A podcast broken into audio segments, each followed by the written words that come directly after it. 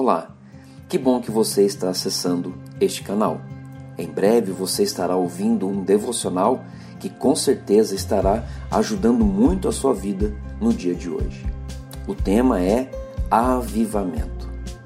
O texto que nós vamos ler se encontra em Abacuque, capítulo 3, versículo 1 e 2. Diz o seguinte: Oração do profeta Abacuque sobre a forma de canto. Tenho ouvido ao Senhor as tuas declarações e me sinto alarmado. Aviva a tua obra, ó Senhor, no decorrer dos anos, e no decorrer dos anos, faze-a conhecida. Na tua ira, lembra-te da misericórdia. Muitas pessoas estão clamando por um avivamento, o que vai ao encontro da oração de Abacuque. Esse avivamento representa uma ação direta de Deus em nossas vidas que resulta numa transformação pessoal, onde cada um estará demonstrando de forma maravilhosa a presença e o poder de Deus. Todavia, nós esquecemos ou até mesmo desconhecemos o verdadeiro sentido do nosso pedido.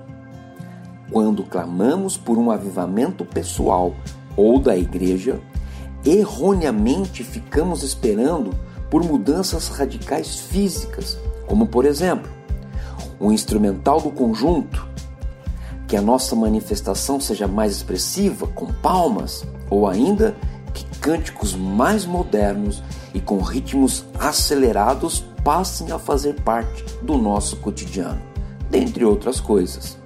Porém, esse avivamento vai depender antes de tudo de uma grande mudança espiritual de cada um, a qual é muito mais difícil de acontecer pois não depende apenas de pequenas atitudes físicas e materiais.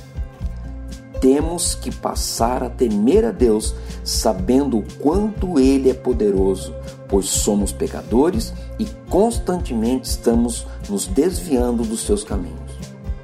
Temos que abrir nossos corações, colocando sempre a nossa vida à disposição de Deus. No dia de hoje, Coloque a sua vida nas mãos de Deus, para que Ele possa fazer a sua obra e a sua vontade em nossas vidas. E eu quero dizer aqui para você, encerrando este devocional, seja avivado pelo poder do Espírito Santo de Deus. Que Deus abençoe.